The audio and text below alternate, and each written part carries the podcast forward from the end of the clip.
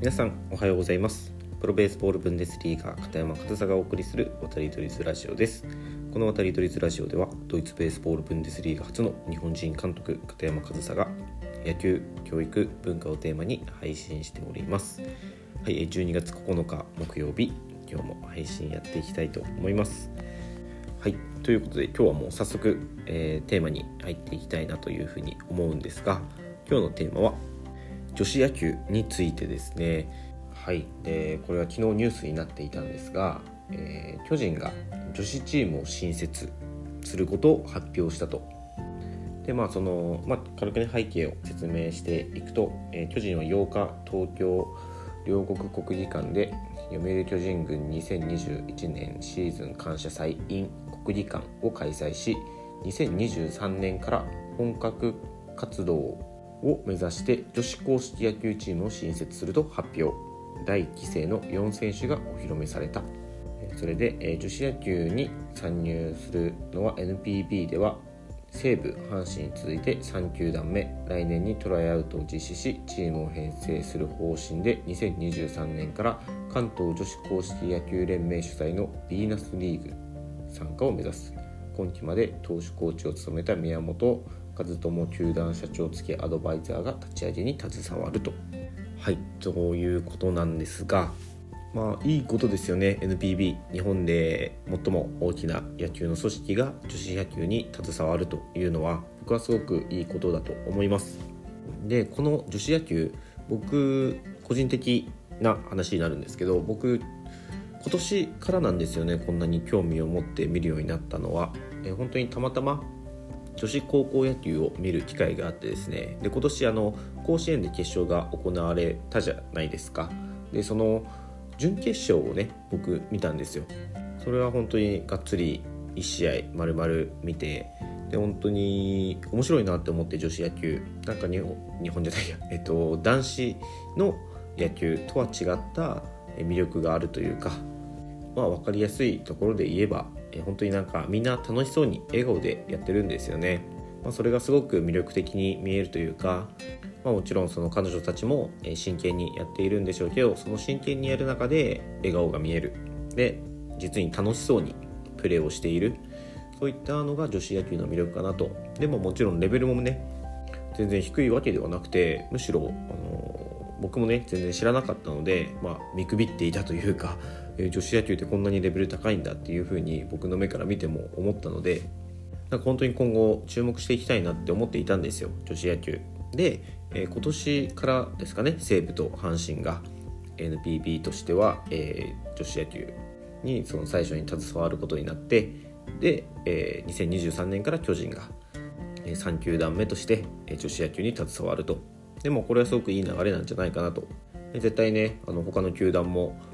追ってねどんどん参入してくると思いますしこの流れは僕はいいことだと思うんですが思うんですがいいことですよ。この NPB が携わるっていうことは僕はいいことだと思うんですが一方でちょっとこの記事を見て気になるところもあったのでそこもちょっとお話ししてみようかなと思うんですけど、えまず、え現時点で4人が入団が決まっていると。しかもそのうち1人は、えその今年の高校女子野球で優勝した神戸弘陵高校のエースの島野あゆりさん、うん、で、えー、だからもう巨人に入ることは決まってるんですよね。で現在4人。そして本格活動は23年から。ちょっと僕にはクエスチョンマークが頭の上に浮かぶんですけどじゃあこの4名の選手は来年はどうするのかなって思っていて僕もねちゃんと全部調べて今こうやって喋ってるわけではないんですけどこの1年、まあ、その2022年ですよね。2023年から参入予定で今2021年なので2022年が空いてるじゃないですか。これは他のチームでプレーできたりするんですかね。で仮にプレーできないのであればこのその囲い方というか巨人のねなんか参入できることが決まってじゃあ来年から、えー、リーグに参入しますってなって選手を囲う囲うというか集めるのは僕はいいと思うんですけどこのでまだそのリーグへの参入が決まっていない人数も集まっていないそして本格指導は再来年の2023年からっていう状態で選手を囲ってしまっているのは僕はこれは果たしていいことなのかと。でその彼女たちにちゃんとプレーする場その試合の経験を積める場とか機会が設けられるのであれば全然問題はないと思うんですけどこうやって巨人の女子チームに入ることが決まってしまった以上他のチームでプレーっていうのはできるんでしょうかねできないのであれば僕はこれは問題視すべき点じゃないかなと思うんですよね。え、僕のねリサーチ不足でこれらの問題が全て解消されている状態でこういう発表があったのであればそれは本当に僕のあのリサーチ不足なんですけどちょっとねそういう風でもなかったんですよね。でその僕が調べた中ではどうやらそのジャイアンツのアカデミーのコーチとして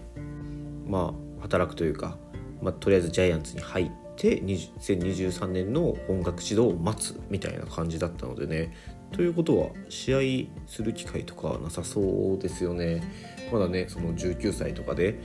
あの試合の経験とかがすごく大事になってくる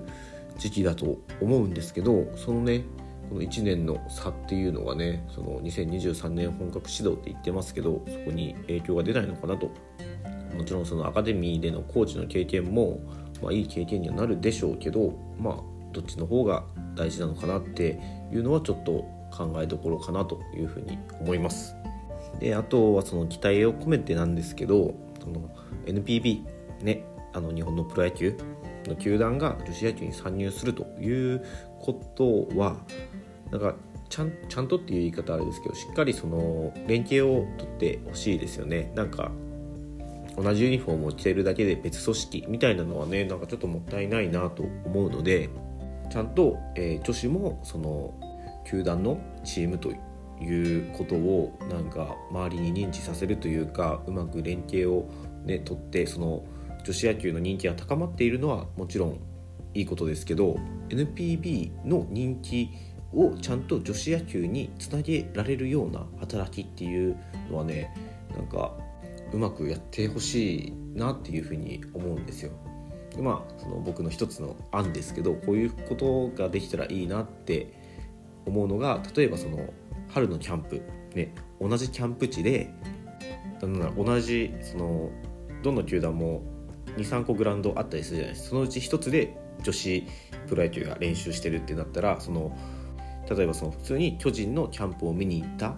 えファンの方がそのついでに女子野球も見ることができる。でもそういう見る機会っていうのはすごく大事でそういうところから僕もたまたま女子野球を見たらすごく興味を持ったのでそういう見る機会を作るっていうのは大事なので NPB の力をねうまく使ってそういう新規ファン獲得っていう動きをねうまくできるといいなって思ってそのねキャンプとかで同じキャンプ地で練習をするキャンプをするみたいなことができるとね僕はその NPB が女子野球に携わる意味。NPB が女子野球の発展を後押しすることにつながると思うのでねそういったことそのキャンプ一緒にやれっていうことじゃないですけど何かこのアイデア以外でもねうまくその NPB が女子野球を後押しできるシステムや形みたいなのがね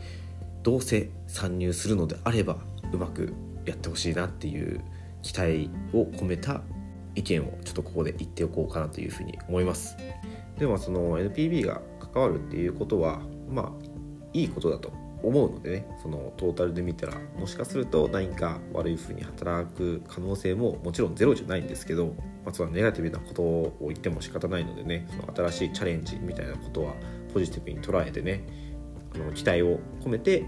今後の女子野球の発展っていうのをね、えー、注目していきたいなというふうに思うんですがえとりあえず今日はそのジャイアンツのその2023年から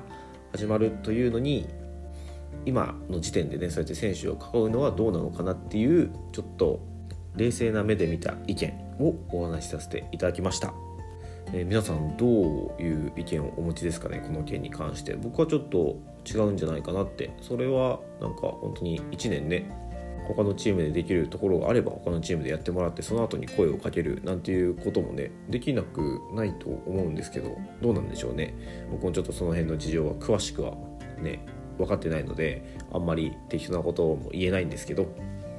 でもそのなんかどういった判断をするにあたってもね選手ファーストであってほしいなっていうふうには思いますよね。はい。ということで今日は、